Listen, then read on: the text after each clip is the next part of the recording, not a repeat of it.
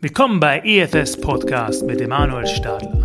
Heute spreche ich mit Jochen Schreiber, Partner bei EFS, über seinen Berateralltag, aber auch über seine Beratervergangenheit.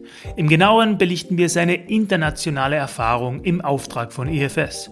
Jochen spricht hier im Genaueren über seine Projekte in Lateinamerika, Belarus, Pakistan, Russland, Ecuador, Argentinien und vielen mehr. Wir sprechen darüber, wie sich die Beratung in den letzten Monaten verändert hat, wie er sich in der Vergangenheit auf seine Reisen vorbereitet hatte, was er gerne davor gewusst hätte und welche Kulturen, Länder, Leute seine Arbeit beeinflusst haben. Wir sprechen über Challenges und Opportunitäten, die sich damals noch vor Ort aufgetan haben und wie man jetzt im Remote-Zeitalter damit umgehen muss. Das und vieles mehr erfahrt ihr in den knapp 35 Minuten EFS International mit Jochen Schreiber. Viel Spaß, euer Emanuel. Ja, bei EFS Podcast fokussieren wir uns ja normalerweise eher auf äh, fachliche Themen und auf wirkliche Expertisenthemen auch. Darum bin ich heute doppelt begeistert, dass wir auch mal eher mehr in die persönliche Ebene gehen und auch vielleicht den Berateralltag ein bisschen highlighten. Ja. In dem Fall auch ein bisschen die Beratervergangenheit und auch vielleicht auch schon in die Beraterzukunft blicken. Heute mit mir Jochen Schreiber. Hallo Jochen. Hallo Manuel, grüß dich. Wie geht's dir heute? Sehr gut, danke sehr. Ja, schon einen äh, langen Tag hinter dir oder bist noch frisch? naja, ganz normaler, ganz normaler Beratertag. Ähm, genug Termine heute wieder, aber das ist einmal eine super interessante Abwechslung ähm, und ich bin gespannt, ähm, was mich da bei dem Podcast mit dir erwartet. Du hast gerade schön gesagt, einen, einen normalen Berateralltag. Kurz und knackig vielleicht zum Einstieg. Wie würdest du, vielleicht wie ist dein Verständnis äh, der Beratung? Ja, mein Verständnis der Beratung ist, dass wir als Berater Projekte zum Erfolg bringen. Und Projekte zum Erfolg bringen startet aus meiner Sicht immer damit, dass man sich möglichst schnell einen Überblick schafft ähm, über ein Projekt, ähm, wo steht es, ähm, wo soll es hin und dann eben herausarbeitet, wo sind die Themen, bei denen ich jetzt als Berater tief einsteige und, und mitwirke, weil es bei uns in aller Regel ja so ist, dass wir in sehr, sehr großen Projekten mit sehr, sehr vielen Kunden unterwegs sind und es da einfach unmöglich ist, alles zu machen und es auch nicht so trivial ist, dass man hingeht und sagt, okay, wir haben ja beschrieben in unserem Angebot, das und das machen wir, also arbeiten wir das jetzt einfach ab, ähm, sondern es geht darum, das Projekt zum Erfolg zu bringen, herauszufinden, wo sind die Probleme und dort dann einsteigen und mitwirken, ähm, so dass man zum Erfolg kommt. Und das ist entsprechend vielfältig und daher immer wieder spannend wenn wir schon beim Thema spannend sind, bevor wir jetzt wirklich äh, eintauchen in auch deine internationale Erfahrung, wie würdest du jetzt auch die letzten Monate vielleicht beschreiben? Die waren ja jetzt doch auch äh, turbulenter vielleicht als sonst, auf jeden Fall anders. Also wie hat sich das vielleicht auch auf deinen Berateralltag oder dein Beraterleben ausgewirkt? Ja, die größte Auswirkung auf mein Beraterleben ist, ähm, dass ich so viel zu Hause war ähm, wie, wie nie zuvor. Ähm, wenn wir jetzt von den Projekten selber sprechen, dann ist es aus meiner Sicht so, dass sich die Zusammenarbeit gewaltig verändert hat. Ähm, ich meine, ich glaube, das kann sich jeder vorstellen und muss ich auch nicht im, im Detail erklären. Ähm, die Beratung an und für sich hat sich nicht geändert. Also die, dass wir eben schauen, wie ich es davor gerade ähm, erklärt habe, ist es gerade eher eine technische Frage, wo wir mitwirken müssen, ähm, oder ist es mehr Struktur geben oder ist es mehr an der Zusammenarbeit von verschiedenen Unternehmen, von verschiedenen Abteilungen zu arbeiten, dass es funktioniert. An dem hat sich wenig geändert ähm, und dort sind wir in der Beratung genauso noch unterwegs, wie wir es vor zwei Jahren auch waren. Darum ist die, die Beratung eigentlich in der Vergangenheit trotzdem immer abgezeichnet worden von, oder halt, es war also der, einer dieser Cornerstones sozusagen, das Fliegen oder der Kontakt zum Kunden. Und, da, und wie du schon angesprochen hast, auch die Zusammenarbeit, die sich geändert hat, obwohl es immer noch ähnliche strukturelle oder strategische Themen zum Ausarbeiten gibt. Wie würdest du sagen, hat, hat man da vielleicht äh, neue Zusammenarbeitsmodelle gefunden oder wie hat man da vielleicht mit dem Kunden auch anders angefangen zu arbeiten? Ohne dem Fliegen jetzt von zu Hause aus. Ja, also wie gesagt, ähm, die, die Projekte selber ähm, und die Art und Weise, wie wir als Berater unseren Beitrag leisten, dass Projekte erfolgreich sind, haben sich wenig geändert. Ähm, in der Zusammenarbeit ist es natürlich so, dass man remote extrem fokussiert ist. Ähm, mit all den Vor- und Nachteilen, die, die es gibt. Also ich meine, der Vorteil ist natürlich, ja, man spart sich jede Woche ähm, sehr, sehr viel Reisezeit ähm, äh, und äh, die, die Zeit, die man da gespart hat, ist tendenziell wirklich eingespart, wo man dann zusätzlich halt neue Themen und andere Themen und noch mehr macht was halt verloren geht. Und das ist dann sehr, sehr stark von der Persönlichkeit von den Kunden abhängig, wie viel persönliche Interaktion noch möglich ist und wie viel man auch noch links und rechts erfährt, ähm, weil natürlich, wenn man bei den Kunden vor Ort ist und man Büro am Büro zusammenarbeitet, es sich natürlich ergibt, dass man in der Früh und am Abend ähm, miteinander spricht, ähm, auch über Themen, die über das Projekt hinausgehen, die teilweise sogar ins, ins Private gehen, aber vor allen Dingen, die halt auch rundherum Aspekte beinhalten von dem Projekt, die, die relevant sein können oder man gemeinsam Mittagessen geht. Das ist halt so, es gibt Kunden, die lassen sich da gerne drauf ein und die finden das auch einen, einen Mehrwert, wenn man in einer Remote-Zeit sich einmal verabredet zu einem virtuellen Café. Es gibt aber auch natürlich ähm, Kunden, die das überhaupt nicht wollen, sondern einfach ähm, mit dem Berater nur ihre fachlichen Themen besprechen wollen. Und dann muss einem halt bewusst sein, dass einem halt sehr, sehr viel fehlt, ähm, was links und rechts passiert, wo man gar nicht die Chance hat, das mitzubekommen, ähm, wenn man es wenn nicht erfährt. Das heißt, in Zukunft würdest du dann trotzdem eher mehr in die Hybrid-Richtung schauen, dass man sagt, okay, man hat viel gelernt, man hat viel gewonnen durch die, dieses Setting auch jetzt zu Hause, aber in Zukunft sollte man doch auch wieder vor Ort mit dem Kunden zusammenarbeiten können.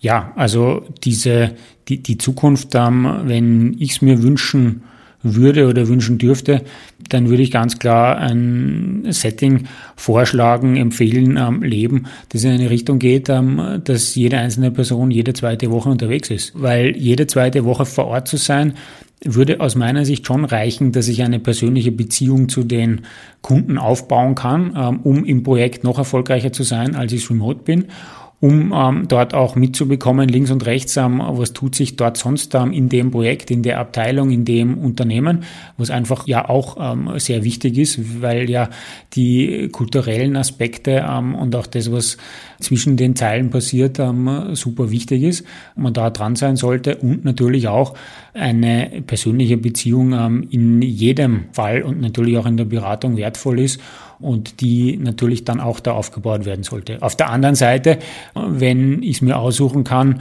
würde ich nicht in eine Welt zurück wollen, wie ich die ersten 13 Jahre meines Beratungslebens gewohnt war, dass ich einfach jede Woche komme, was wolle, Montag bis Donnerstag unterwegs bin, weil das einfach so ist, ähm, weil man da einfach schon viel Zeit ähm, und auch viel Energie sparen kann, wenn man jetzt nur jede zweite Woche reist zum Beispiel. Also das wäre, wenn ich es mir aussuchen dürfte, der Fall. Und wenn wir es von Kundenseite einmal noch kurz erzählen, ist aus meiner Sicht einfach super spannend gewesen. Wir versuchen als Berater ja immer alles sehr aktiv zu gestalten und Vorschläge zu machen ähm, und ähm, die natürlich im Sinne des Kundenprojekts, aber wenn man aktiv äh, vorschlägt, wie es weitergeht, dann äh, tut man das ja auch nicht zu seinem Nachteil. Und bei diesem Thema Remote oder nicht Remote habe ich in der Corona-Zeit festgestellt, dass das für die Kunden ein super emotionales Thema ist. Ähm, also es, es gibt Kunden, die unbedingt wollen, dass ihre Berater da sind, ähm, auch wenn die Unternehmensvorgaben dagegen sind und die irgendwie super enttäuscht oder traurig oder wütend sind, wenn die Berater nicht, nicht, nicht kommen. Und gleichzeitig gibt's andere, bei denen man vorschlägt, ähm, man könnte doch wieder mal vorbeikommen und eigentlich wäre doch gut, einen Workshop persönlich zu machen und die aber sagen, nein, nein, eigentlich muss gar nicht sein, läuft eh alles perfekt und lassen wir das so. Nein, sie brauchen eh nicht kommen ähm, und ich verstehe gar nicht, wieso sie jetzt extra herfliegen wollen.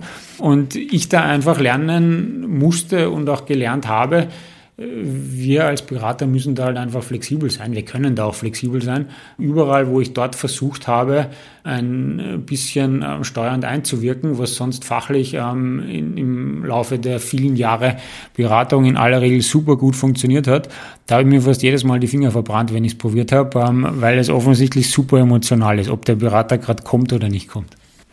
Ja, es brauchte vielleicht wirklich so ein äh eine Disruption, die die Pandemie ja tatsächlich dargestellt hat. Es ist für mich ganz lustig, äh, Kollegen, die, die jetzt neu anfangen, die noch gar nicht wirklich wissen oder natürlich nicht wissen können, wie das ist, vor Ort zu arbeiten oder wie das ist, zu fliegen, wie das ist, äh, montags um 6 Uhr am Flughafen zu stehen. Ähm, deswegen wäre es vielleicht auch für mich und auch eben für neue Kollegen und auch für die Hörer natürlich sicherlich auch interessant, wenn man vielleicht mal die 13 Jahre ein bisschen Revue passieren lassen. Also in den 13 Jahren hast du ja selbst schon sehr viel vor Ort Erfahrung äh, sammeln dürfen, warst auch international für EFS viel unterwegs. Jetzt frage ich dich einfach mal so ganz unverblümt, wo bist du schon überall rumgekommen, wo warst du schon überall für EFS tätig? Ja, ähm, ja, super spannende Frage. Ich meine, da kann halt sofort zwei Aspekte dazu. Also das eine ist, na klar ist das, ist, ist das Reisen spannend und ein wichtiger, ein wichtiger Teil der Beratung ähm, wenngleich das bei uns ist, wo wir ja sehr eng mit den Kunden zusammenarbeiten und sehr langfristig mit den Kunden zusammenarbeiten, es ja dann so ist, ähm, dass man dort natürlich an manchen Standorten auch sehr, sehr oft ist ähm, und viele Jahre jede Woche an den, an den gleichen Standort reist. Also das war natürlich der, der Großteil meiner, meiner Reise Zeit haben und, und einfach der Reiseaktivitäten, die da stattgefunden haben. Und deswegen war es ja so und das war auch der Einstieg. Also ich habe dann schon zu unseren äh, Eigentümern bei EFS, nachdem ich zwei Jahre jede Woche nach Stuttgart geflogen bin, gesagt, das ist super cool und das ist ein super spannendes Projekt und das ist ein toller Kunde und ein cooles Team. Aber ich bin nicht in die internationale Unternehmensberatung gegangen, dass ich jetzt ähm, bis ähm, an, an mein Lebensende jede Woche nach Stuttgart fliege, und dann war es halt schon cool, dass ich, äh, wie es die erste Chance gab, einmal was anderes zu machen, da berücksichtigt wurde. Ähm, und dann war die erste andere Destination Russland und daraufhin ähm, einen, einen Sommer in Russland verbracht, ähm, was, was super, super spannend war. Naberezhny Chelny, Republik Tatarstan, also nichts, wo man sonst touristisch einfach äh, so hinkommt und was einfach mir als Person, die, die sehr, sehr gerne reist, ähm, äh, ein ganz neue Perspektiven geboten hat ähm, und, und super spannend war.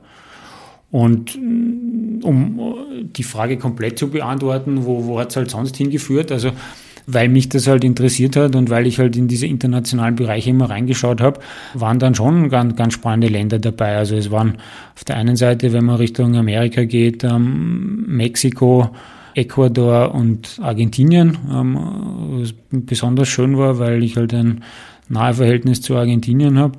In Europa die unterschiedlichsten Länder, ähm, also von jetzt nicht nur Deutschland, sondern auch in Spanien oder Tschechien oder Belarus. Und wenn wir jetzt in die andere Richtung gehen, Richtung Asien, dann EFS typisch natürlich China, wobei ich in China auch nur einmal war ähm, in meiner langen Beratertätigkeit.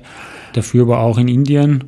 Und äh, was super spannend war und was im Sinne der Reiseerfahrung eine ganz, ganz tolle Sache war, Pakistan, ähm, wo man jetzt auch nicht leicht hinkommt ähm, und wo natürlich auch bei mir Bedenken waren, ähm, wie es denn ist, in Pakistan ein Projekt zu machen, weil unser Bild hier in, im, im Westen ja ein sehr klares ist von, von Pakistan, um einfach dann festzustellen, es war ein super spannendes Projekt und ganz, ganz viele motivierte Leute kennengelernt, mit denen man super gut zusammenarbeiten kann und haben super schöne Erfahrungen gesammelt. Also da waren zum Glück in der Zwischenzeit jetzt nicht nur Städte in Deutschland ähm, auf der Reiseliste, sondern eben auch andere Länder und vor allen Dingen halt auch Länder, wo man wahrscheinlich privat sonst nicht hingekommen ja, wäre. Spannend, spannend. Direkt äh, von Stuttgart nach Russland, das muss ja schon eine ziemliche Umstellung für dich gewesen sein. Nach, ja, nach zwei Jahren war das schon, oder?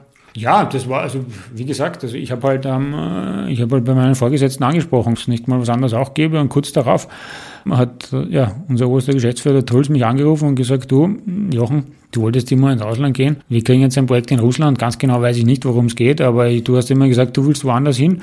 Wenn du willst, dann kannst du es machen. Und dann habe ich gesagt, ja, ähm, ich wollte eine andere Chance, ich mache das liebend gerne. Und ja, kurz darauf saß ich im Flugzeug ähm, nach Naberezhny Chelny. Ja. Ja, und der Flug selbst war ja auch nicht ganz ohne Ereignisse, oder? Naja, die Hinflüge waren meistens, die, der, der Hinflug war, Hinflug war noch super gut. Ähm, einer der Rückflüge, ich weiß nicht, der erste war es glaube ich nicht, aber einer der Rückflüge war so, dass wir mit Air Tatarstan geflogen sind. Und das war schon ein interessantes Erlebnis dahingehend. Ähm, ich war nach der Woche Arbeit dort natürlich fix und fertig und steige in das Flugzeug ein und habe schon während das Flugzeug dort noch steht, da haben wir fast, fast geschlafen, bis auf einmal rund um mich irgendwie Lärm entsteht und ich dann halt doch meine Augen aufwach und ich sehe, wie halt in meinem Sitz ähm, zwischen meinen Beinen hinauf ähm, da, der Rauch aufsteigt. Das ist genau das, was man sehen will, wenn man in einem Flugzeug von Air Tatarstan sitzt.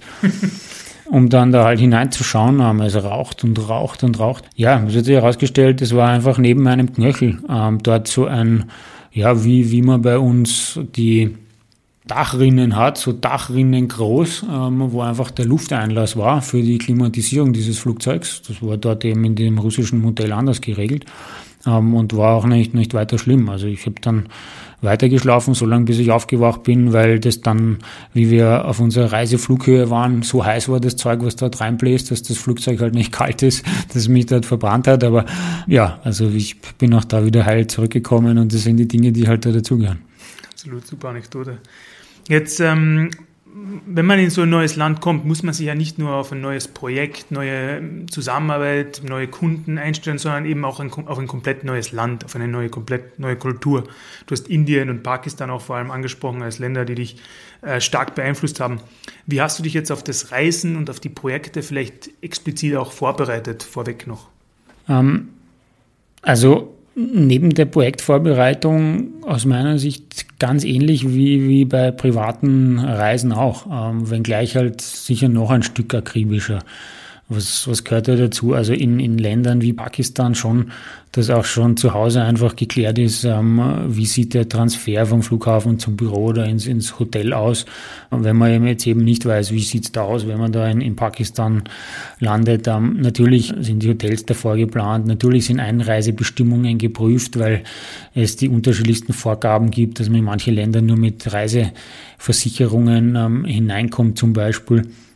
Und für mich gehört dann schon auch dazu, sich mit den kulturellen Besonderheiten zu beschäftigen. Und natürlich noch ein Stück mehr, wie wenn man einfach nur auf Urlaub fliegen würde, weil das natürlich schon auch wie immer hilft, ähm, wenn man nicht nur professionell umgehen kann, sondern wenn man auch ähm, Interesse an der Kultur hat und das eine oder andere ähm, weiß, erzählen kann, fragen kann, was dort halt die Besonderheiten sind. Ähm, natürlich, wenn man nach Pakistan reist oder nach Belarus reist, da beschäftigt man sich mit Sicherheitslage natürlich auch. Wie sieht es dort aus? Was macht man dort? Was macht man dort nicht? Wenngleich man auch dazu sagen muss, der große Unterschied zum privaten Reisen ist, dass man ja immer zu Kunden oder zu Geschäftspartnern fliegt, mit denen man es zu tun hat. Und in aller Regel, also wenn man für einen großen Konzern unterwegs ist, gibt es dort ähm, sogar dann Richtlinien und Handbücher, die sie einem ausgeben. Also ich kann mich da zum Beispiel erinnern, ähm, für Ecuador, wie ich war, da war in dem Handbuch sogar drin gestanden, wie man sich zu verhalten hat, wenn Erdbeben stattfinden. Also großen Konzerne haben, haben, auch, haben auch das, das sie einem da, davor geben. Und ansonsten sind in aller Regel die Kunden oder die Personen, zu denen man da reist, ähm, super hilfreich, was die ganze Reiseorganisation ähm, und, und, und sonst was angeht. Wichtigster Punkt natürlich, um dem nicht zu vergessen, wenn man als Berater tätig ist und natürlich seinen ganzen Job mit äh, Workshops macht und mit seinem Rechner macht, den Steckdosenadapter nicht vergessen, ähm, weil ohne dem kommt man da sonst nicht weit, wenn man auf einmal von früh bis spät ähm, in äh, Pakistan einen Workshop machen möchte. Klingt so, als redest du als Erfahrung, oder? Naja, ähm, ja, man, man, muss ja, man reist ja, wenn man Glück hat, ähm, nicht nur alleine, sondern in einem Team mit, mit anderen Leuten ähm, und ja, das hilft schon, wenn man da halt dran denkt, weil ja, da denkt nicht immer jeder Kollege, jede Kollegin dran und wenn man dann zumindest selber die Adapter dabei hat, dann, dann kommt man über den Tag, weil sonst ist halt irgendwann auch bei den guten ähm, Laptop-Akkus nach ein paar Stunden Schluss. Du hast vorhin auch schon angesprochen, dass sich vor Ort äh, ganz andere Möglichkeiten auch auftun, wenn man auch äh, andere Strukturen sieht, auch vielleicht ähm, über sein ja, eigenes Projekt auch vielleicht ein bisschen hinausblicken kann, wenn man einfach mitten im Geschehen ist. Ähm, jetzt ist meine Frage auch vor allem auf die äh, internationale Reisetätigkeit bezogen und auch auf die Länder, wo du unterwegs warst. Welche Herausforderungen und welche Möglichkeiten auch haben sich denn für dich vor Ort ergeben? Ja, die Möglichkeiten vor Ort, die sind, wie ich es davor angesprochen habe. Also es ist natürlich, also wir sind als äh, Menschen in einem professionellen Kontext natürlich darauf fokussiert, die Inhalte zu arbeiten. Und es liegt aber gleichzeitig natürlich schon in der Natur des Menschen, dass wir mit unseren Sinnesorganen noch viel mehr aufnehmen, als was einfach gerade an, an Projektkontext passiert. Und deswegen ist das schon als äh, zusätzliche Möglichkeit, auch als Berater super spannend, wenn man dort halt vor Ort mitbekommt, wie ähm, zum einen ein Leben halt dann doch anders stattfindet, wenn man sich dort in Pakistan bewegt, als wenn man das in Deutschland macht ähm, und halt dann auch mitbekommt, den Kontext, in dem die Leute dort, dort arbeiten, mit, mit welchem Equipment die arbeiten, in welchen Räumen die arbeiten. Also da, da, da passiert auf der Ebene ja auch wahnsinnig viel, ähm, was jetzt einfach eine Recherche im Internet oder mit sonstigen Möglichkeiten jetzt, jetzt nicht ersetzen kann.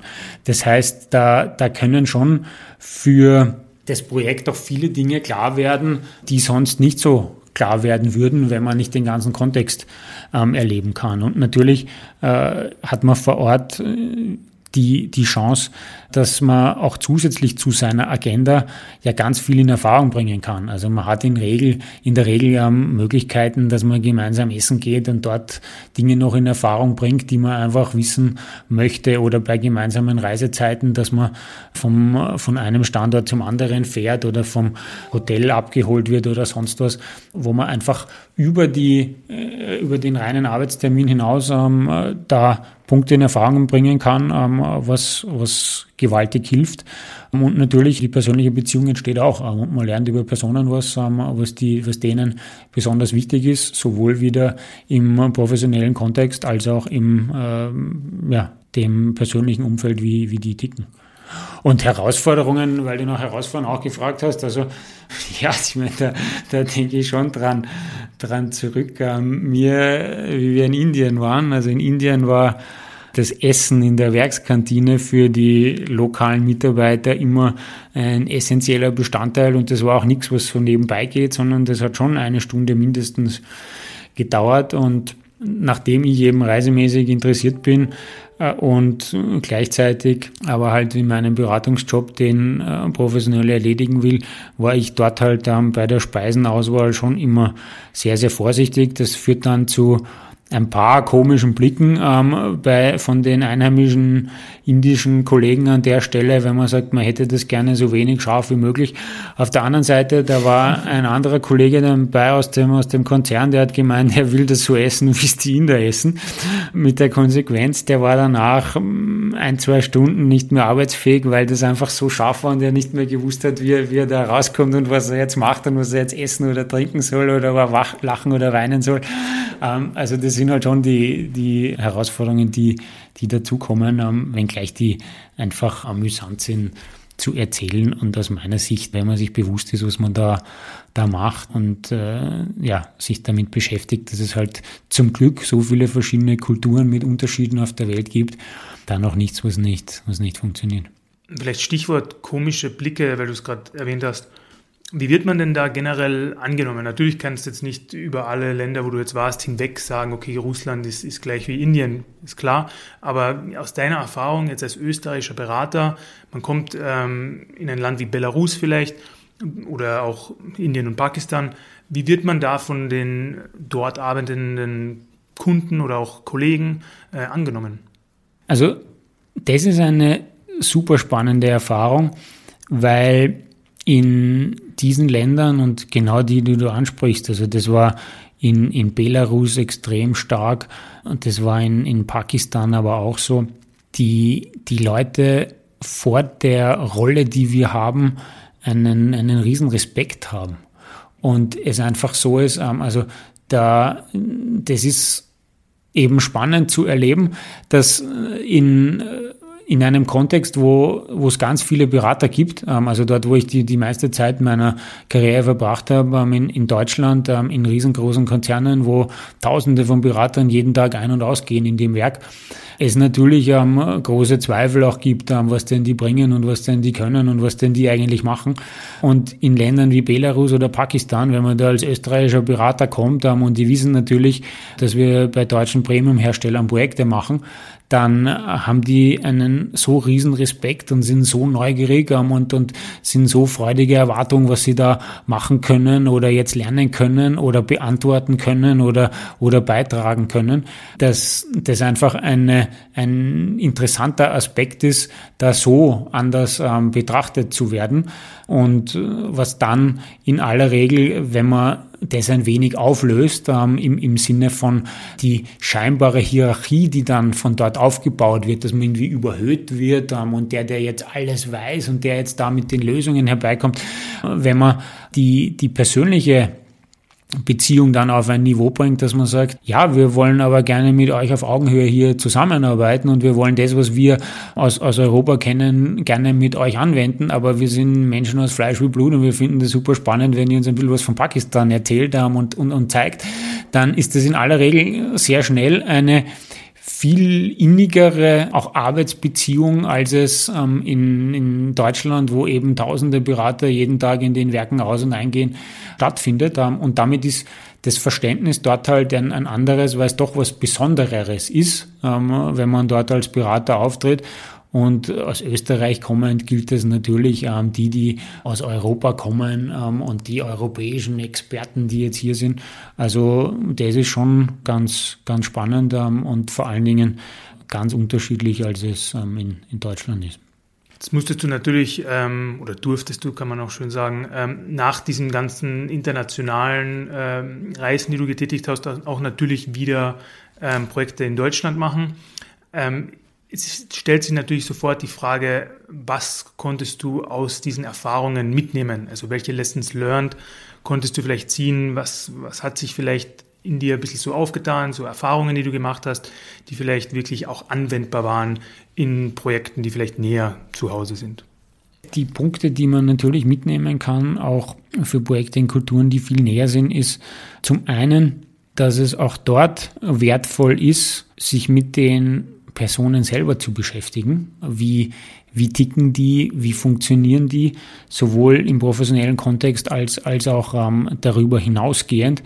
Und jetzt nicht sich denken, naja, bei einem äh, deutschen Kunden, da äh, brauche ich mich jetzt nicht besonders viel unterhalten ähm, über irgendwelche sonstigen Punkte außerhalb des, des Projektes, weil es mich persönlich jetzt vielleicht nicht so wahnsinnig interessiert, weil ich mir denke, ja, das ist halt ähm, ein, ein, ein, ein Deutscher, wie es Österreicher auch gibt, und da bewege ich mich die ganze Zeit. Also da bin ich ähm, als Person jetzt vielleicht nicht so neugierig, wie das jetzt bei einer Person in Pakistan ist, wie dort ein Leben vielleicht anders stattfindet, als es bei uns stattfindet. Aber die, die Botschaft oder die Erkenntnis, die ich schon von den internationalen Projekten mitbringe, ist, dass eben das Achten auf die persönliche Beziehung natürlich in Deutschland auch super viel hilft, ähm, um in einem Projekt einfach besser voranzukommen und das nicht mühsamer Overhead ähm, oder sinnloser Smalltalk ist, sondern der schon auch dazu führt, ähm, dass man da auch zielgerichtet ähm, und, und möglichst schnell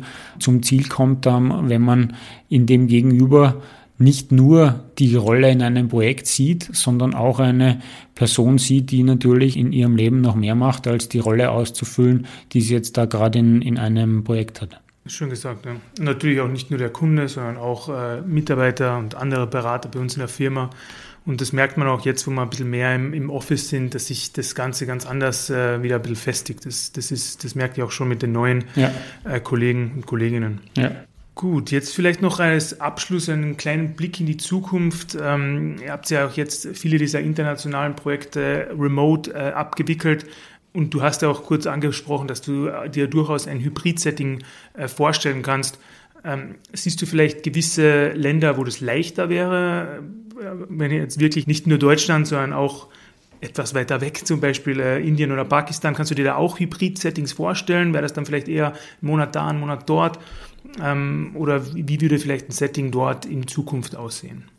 Also da ist es aus meiner Sicht so, ich glaube, da gibt's keine, da gibt's keine Standardantwort. Also die, die Settings, dass wir seitens EEWS bei Projekten in, in Fernostasien in einem Modus unterwegs sind, dass man teilweise vier, fünf, sechs Wochen dort ist und dann wieder eine Woche in Österreich, das kann es natürlich wieder geben, wenngleich gerade das momentan ein Setting ist, das halt mit diesen ganzen Quarantäneregelungen in die eine Richtung und in die andere Richtung schwierig ist. Und wie viel man dann, wie viel man dann vor Ort ist ähm, oder man trotzdem remote machen kann, ist dann wieder, ist dann wieder projektabhängig und von den, von den Personen abhängig, weil so wie ich gesagt habe, in den großen Projekten, in denen man jahrelang zusammenarbeitet, wenn ich mir was wünschen würde, ich eben sagen würde, es, es reicht, wenn man jede zweite Woche da ist, weil man die andere, weil man die andere Woche, in der man nicht reist, einfach die Energie auch äh, sinnvoller einsetzen kann als, als zu reisen, ist es äh, bei den Projekten, die weiter weg sind, jetzt nicht unbedingt gesagt, dass dort man umso mehr aufs Reisen verzichten kann, weil der Aufwand so groß ist und man so viel Energie dafür braucht. Dafür ist es halt wieder umso mehr so, dass je unterschiedlich, also je weiter weg ist ja tendenziell die Kultur unterschiedlicher. Und wenn das gegeben ist, ist wieder umso wichtiger, dass man sich persönlich einmal trifft. Und damit ähm, ist es aus meiner Sicht so, dass dort sehr wohl auch man natürlich genauer hinterfragen wird, ob eine Reise jetzt wirklich notwendig ist oder nicht. Aber dass man jetzt bei weit entfernten Ländern umso mehr aufs Reisen verzichten kann, glaube ich nicht, weil dort umso mehr wieder das persönliche Kennenlernen ähm, äh, wichtig ist. Und ich glaube, es liegt in der, in der Natur des Menschen, dass er neugierig ist und dass er umso mehr, wenn er es mit einer Person zu tun hat, die aus einer anderen Kultur kommt, die umso mehr gerne einmal in einem Raum erleben möchte, um zusammenzuarbeiten ähm, und dann natürlich wieder auch wochenlang ähm, remote zusammenzuarbeiten, aber darauf komplett verzichten, ich glaube, das würde gegen die natürliche Neugier des Menschen sprechen. Und damit war es auch äh, gestern in einem Akquisetermin so, äh, wo wir mit einem Investmentunternehmen aus Jordanien gesprochen haben, die relativ schnell gesagt haben, super spannend, aber wir müssen weiterreden, ähm, aber das machen wir nicht telefonisch. Kommen Sie doch bitte, sobald Sie können, einmal in Jordanien vorbei, ähm, um über alles weitere zu sprechen, ähm, um einander dann näher kennenzulernen und gegebenenfalls gemeinsame Schritte zu planen. Was also eben aus meiner Sicht nicht dazu führt, zu sagen, Geschäftsreisen über die Kontinente hinweg wird es nicht mehr brauchen, weil das geht alles virtuell. Das glaube ich ganz sicher nicht, weil einfach da die natürliche Neugier des Menschen zu groß ist. Ja, das heißt, in Zukunft wird man weiterhin Jochen Schreiber in Jordanien und vor allem auch in Argentinien begrüßen dürfen. Ne? Das wäre doch mal cool, dass man da vielleicht ja. Wir, wir, wir, wir schauen, ähm, wir schauen, wo sich ähm, die nächsten äh, Projekte ergeben. Ähm, und für mich ist das schon eben auch von Anfang an ein super interessanter Bestandteil der Arbeit gewesen, dass es eben so international ist. Und das hat ja nicht nur mit dem Reisen zu tun. Also das hat ja auch mit der Themenstellung, mit den Themenstellungen, die wir bearbeiten, zu tun, dass, dass ich es einfach super spannend finde, dass wir in aller Regel an internationalen Projekten arbeiten und es ganz normal ist, dass wir uns tagtäglich mit Fragestellungen beschäftigen, die international sind und jetzt nicht nur irgendwo lokal Anwendung finden. Das ist etwas, was mich persönlich sehr interessiert ähm, und was ähm, mit dazu geführt hat, dass ich in diesem Bereich gehen konnte also gehen wollte ähm, und dann jetzt, jetzt hier auch bin. Und wenn es zwischendurch die Möglichkeit gibt, äh, dann ähm, in so äh, spannenden Ländern wie den geschilderten auch einmal persönlich vor Ort zu sein, um einen Workshop zu machen, dann ist das natürlich sehr interessant. Wir könnten ewig so weiterreden. Es macht wirklich Spaß, Anekdoten aus Russland und Geschichten aus Pakistan und Indien zu hören. Aber wir sind mal leider schon so ziemlich am Ende der heutigen Episode. Natürlich möchte ich zum Schluss noch von dir wissen, Jochen, wie kann man dich erreichen, wenn man vielleicht mehr über das internationale Geschäft von IFS wissen möchte und äh, vor allem auch, welche Themenfelder äh, fokussierst du dich derzeit bei IFS, falls man auch vielleicht in ein fachliches Gespräch mit dir gehen möchte? Ja, also Themen, Themenfelder, mit denen ich mich am, am meisten beschäftige, momentan und auch in den letzten Jahren, ist zum einen Richtung Digitalisierung digitale Fabrik als, als ein Themenfeld an der Stelle. Und zum anderen, ähm, weil mich eben die internationalen ähm, Projekte sehr, sehr interessieren, halt schon auch internationale Kooperationen, internationale Zusammenarbeit ähm, und auch in diesem Themenfeld unterwegs, gleichgültig, ob unterschiedliche Unternehmen aus unterschiedlichen Kulturen zusammenarbeiten oder ob man mit äh, westlicher Expertise und Know-how Unternehmensclustern, wo auch immer in der Welt, ähm, auf die Sprünge helfen möchte, dass die entsprechend besser funktionieren. Das sind so die inhaltlichen Themen, die mich in letzter Zeit am, am meisten beschäftigt haben ähm, und wo ich mich sehr, sehr freue, wenn sich jemand melden möchte, um darüber ähm, sich weiter auszutauschen. Und bezüglich Erreichbarkeit ähm, ist das einfachste einfach die E-Mail-Adresse, die ich von, von EFS habe. Also das ist ähm, meinem Namen folgend jschreiber.efs.at zunächst ohne irgendeinen Punkt oder irgendwas dazwischen. Da bin ich am besten erreichbar. Ähm, und wenn da jemand noch basierend auf dem Erzählten ähm, oder den genannten Themenstellungen Fragen hat, liebend gerne melden ähm, und dann treten wir darüber entsprechend in einen Austausch. Perfekt. Da gibt es nichts mehr hinzuzufügen. Danke, Jochen. Danke dir für das Gespräch.